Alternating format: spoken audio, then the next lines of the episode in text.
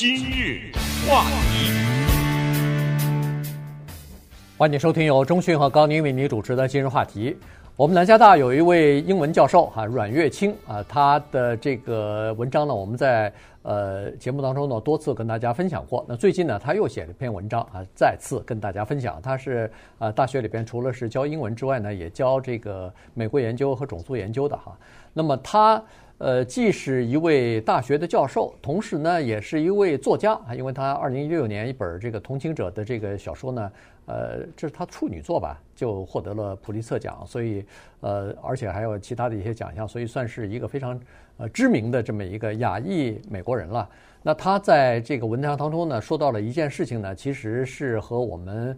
呃，华裔也好，和这个亚裔的美国人也好呢，其实都，呃，看了这篇文章以后，可能都有一些同感，或者是有一些感慨哈。所以呢，我们就跟大家一起来分享一下。他是说啊，在大学教书的时候呢，他经常会碰到呃同学回答，呃，就是问他一些问题。他觉得最难回答的一个问题呢，又经常是非常普遍的一个问题呢，就是我想追求我的梦想，但是我的父母亲想让我做一些别的东西。和我的这个梦想啊，是，呃，就是从事的这个领域是完全不一样的。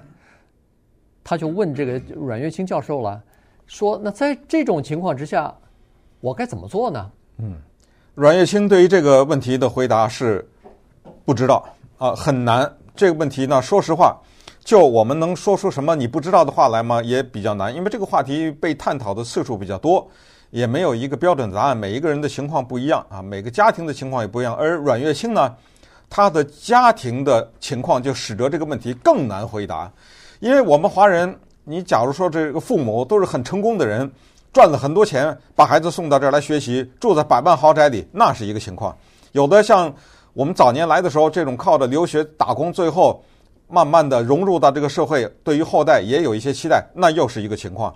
他不一样，他是难民呐、他父母是难民过来的，在这种情况之下，在这个国家要生存，他付出的代价远比上述我们说的那种情况大得多。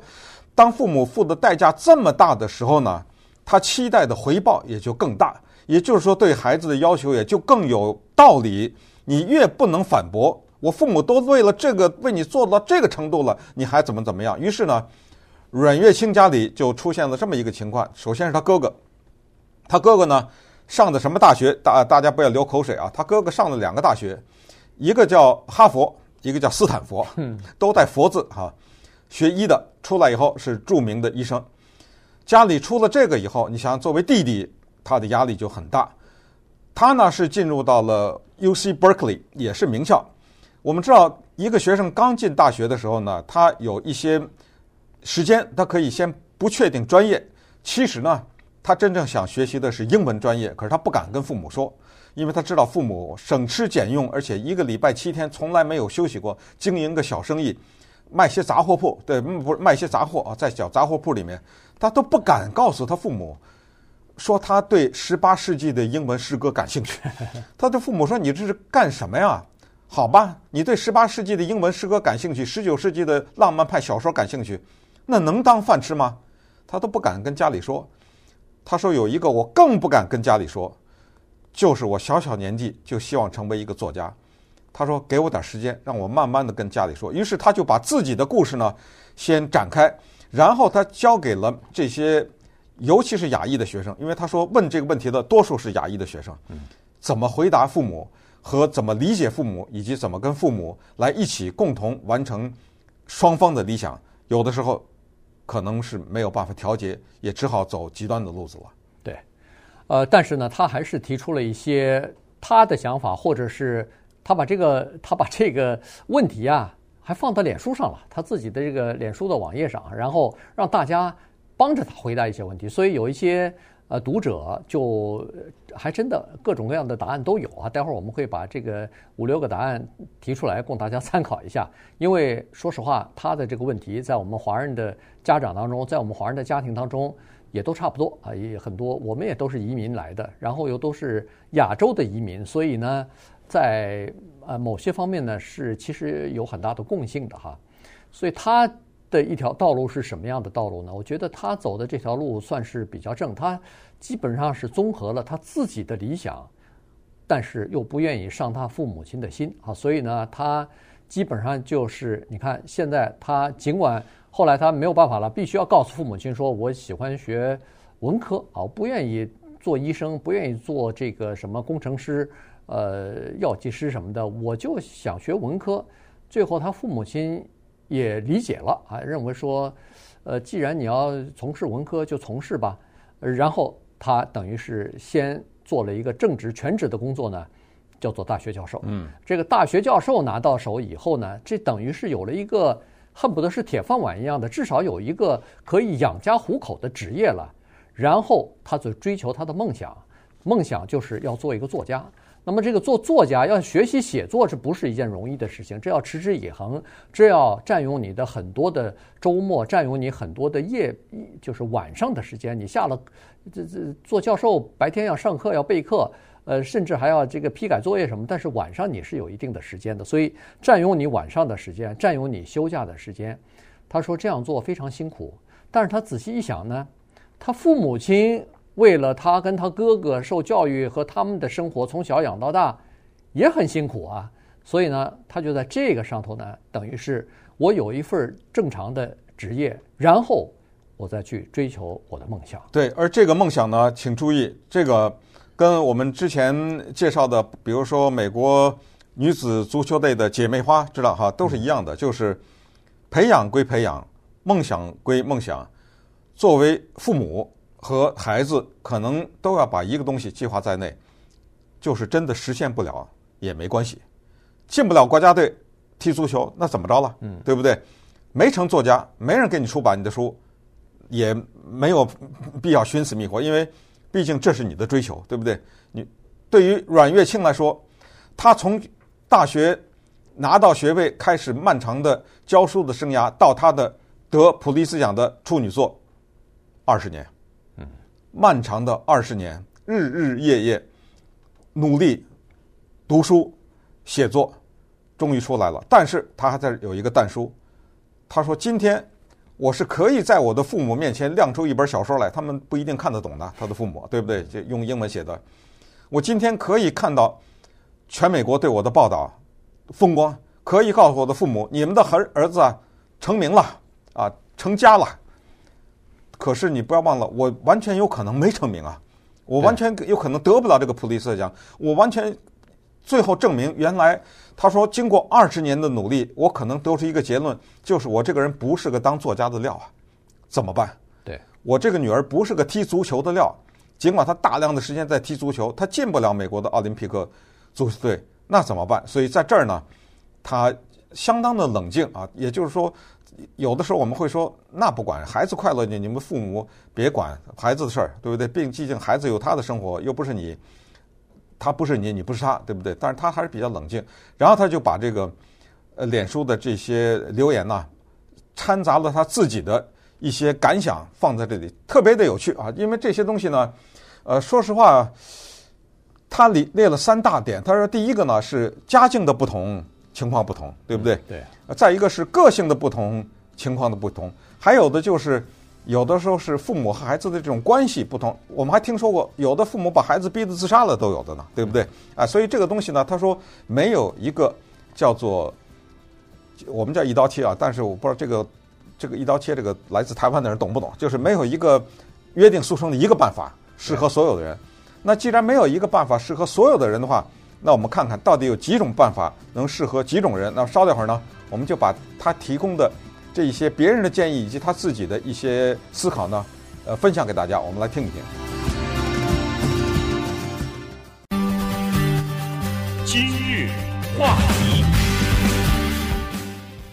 欢迎继续收听由中讯和高宁为您主持的今日话题。这段时间跟大家介绍的呢是一篇文章啊，阮月清啊，越这个越南移民吧，呃，他第二代移民，他写的一篇文章，就是说，呃，当你自己的追求、你自己的理想和父母亲的要求和父母亲想要你从事这个职业千差万别的时候，差距很大的时候，你该怎么办啊？这个。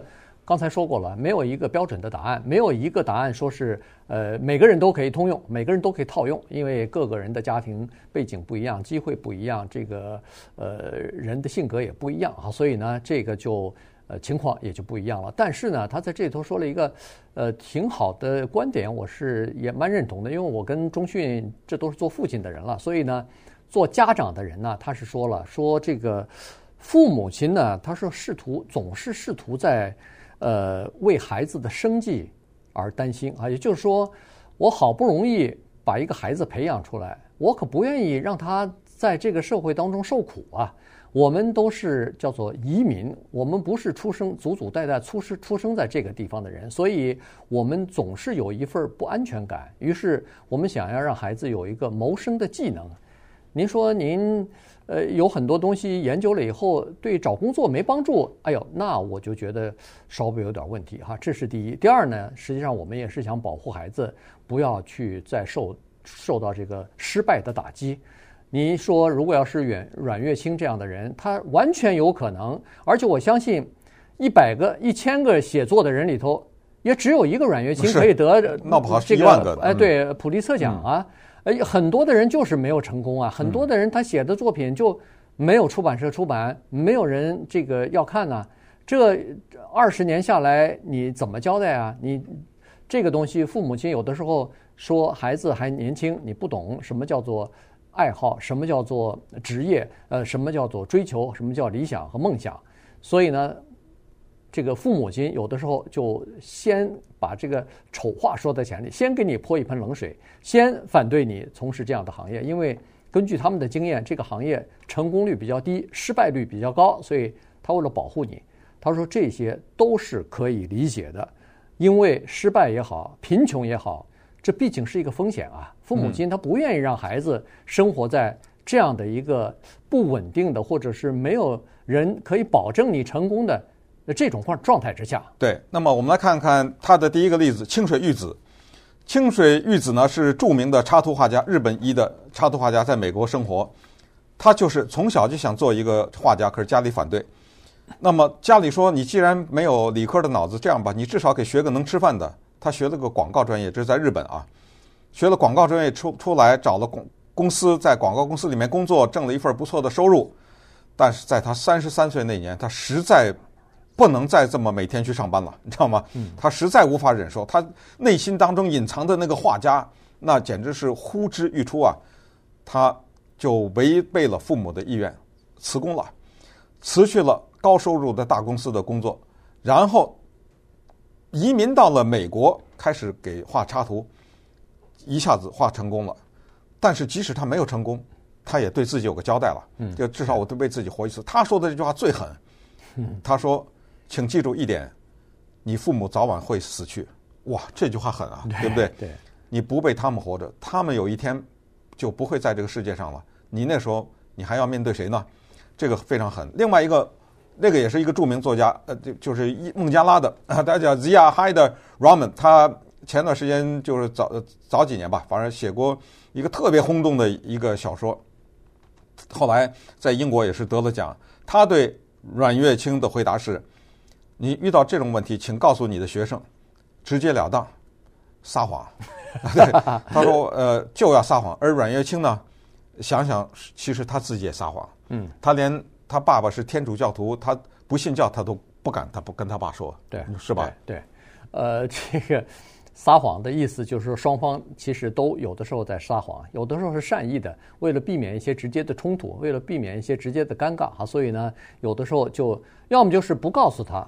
有意的不告诉他，隐瞒他，要么就是干脆，呃，撒编个什么谎话，呃，然后等时间来来这个呃治愈一切吧，大概是这样哈。经过一段时间以后，就呃可能大家双方心照不宣的都有点知道，但是又不捅破这层这呃这层纸纸，所以这个是他的。你说这个他爸爸这个信仰这个事儿很大呀，我觉得他他每个礼拜天带他爸爸去教堂，他爸爸是虔诚的天主教徒。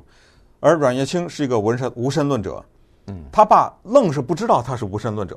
对，你想想，呃，至少因为他从来他不说他爸说啊，哎，他的信仰是什么？他不说我信呃这个上帝，对，他也不说我不信，哎，对，哎，对，反正你让我去，我就陪着你去，对我开车带着你或者怎么着，对，对吧？哎，阮清他自己也呃心里也有个交代，就是说，对我在这方面是可能骗了我爸，因为我没有主动的告诉他我是个无神论者，但是他说。我爸我妈可能也骗过我啊，在某些哎别的事上，他他们可能。百分之百，父母 百分之百要骗孩子，没错，没错，不不骗带不大，可以这么说吧？对，所以呢，这个是双方的啊，这个主要是善意的，他不是说恶意的在骗自己的父母。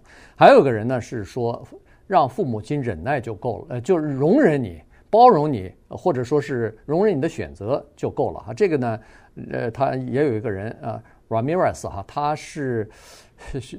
想做诗人，这个在 目前的这个社会社会当中，在现在的这个现实当中，做一个诗人，可以想象的出来是多么的困难。因为这个行业直接上街要饭，没错，这个直接他这个这个行业或者说是他这个追求，对他找工作没有任何帮助。所以呢，父母亲有的时候就不接受。他是说，我的父母亲现在还没有接受，而且可能永远也不接受。但是因为他们爱我，所以他们。接受或者是容忍了我的选择，嗯，他说这就够了。是，那么这个时候呢，他还说实在不行啊，给一个折中的办法。我们知道，在美国大学里面，有的时候可以有所谓 double major，嗯，对吧？对，就是有的时候你可以挑两个专业，甚至你哪怕在学校再多待个一年半载的，也多多待一会儿也没关系。那么有的时候呢，你是叫做一个专业为你爸妈学，一个专业为你自己学，有有的时候是这样。然后呢，叫做。边走边看啊，就是说，先用那个能吃饭的那个专业呢，先找一份工作，然后继续从事你的喜爱的工作。我给你大家举一个我直接的例子，就是我直接认识一个孩子啊，这孩子呢喜欢玩乐队啊，呃，弹吉他。我知道可能我以前在节目里讲过，无所谓。但是他在上高中的时候，他对他的父母永远是说：“我去朋友家做作业。” 他家里连那个吉他都没有啊，他把那个吉他藏在我家，你知道吗？他都不让他父母看到这个，他父母根本不知道他的孩子会弹低音吉他，根本不知道。他就永远去做作业，然后实际上他去乐队去练去了。我当时就觉得，还天底下还有比这个更悲哀的事儿吗？你想，对他那个孩子后来在舞台上表演，哎，一副那种挺帅的、挺酷那个样子，弹那个笛子，叭叭在那唱。他的父母全然不知道啊，他的孩子能够在舞台上这样的展现自己的才能，这个是这种事情，你说这就是极致的撒谎了，对，对不对？没错，呃，这个父母亲啊，尤其是呃移民的父母呢，其实他们是每每个人，我相信大概都是这样子，就是努力的为自己的孩子创造一些机会，呃，是让自己的孩子过得更好，过得比自己更。更优越的生活吧，基本上大概都是这个。所以呢，在这种情况之下呢，父母也应该明白啊，就是说，无论他们做出什么牺牲，实际上孩子的生活是属于他们自己的。你做出牺牲来，不是就是为了让他们有一个可以选择自己生活的机会和自由吗？所以呢，他这个阮月清在这里头呢，他也呃给父母亲这个忠告，就是说。在这方面呢，父母亲也要想开啊，就是说，如果孩子对某一个事情非常有激情，而且他呃不完成的话，他甚至觉得自己的人生都有缺憾的话，那你就让他去走走看，让他去试试看，不要怕他们失败嘛。对，我是觉得，呃，因为我本人也是学这个英文专业，我先告诉大家，有文学专业，告诉大家呢，千万不要以为说哦，你本人说英文，我不是说我是这儿的生的孩子啊，我们的孩子。嗯你中文都不会说了，你说了英文，你再去学英文，这是干什么呀？对不对？这而且这是投机取巧吗？不对，这这是一个非常难的专业。如果一个人告诉你他在美国大学里学英文专业，你立刻要对他肃然起敬，因为这是一个非常难的专业。如果你有一个孩子十八九岁，对你说他准备去上大学里去学哲学专业的话，你一定知道他这个话不是随便说的。这个专业不是你想混能够混过去的啊！你有时候是我们学个什么呃 political science 啊，学个历史，说难听点还能混一点儿。对，但是英文和哲学啊什么这种啊，真的非常的难混。你要是没有浓厚的兴趣，那绝对的是一种酷刑，在整个的学的过程中。所以当他说出这个的时候，他主动提出要学的时候，我觉得你可能考虑他一定。什么地方触及了啊？他一定对这个东西非常的感兴趣。那么一个人当他学他感兴趣的东西的时候，就一定会能够有很大的成果和很大的快乐。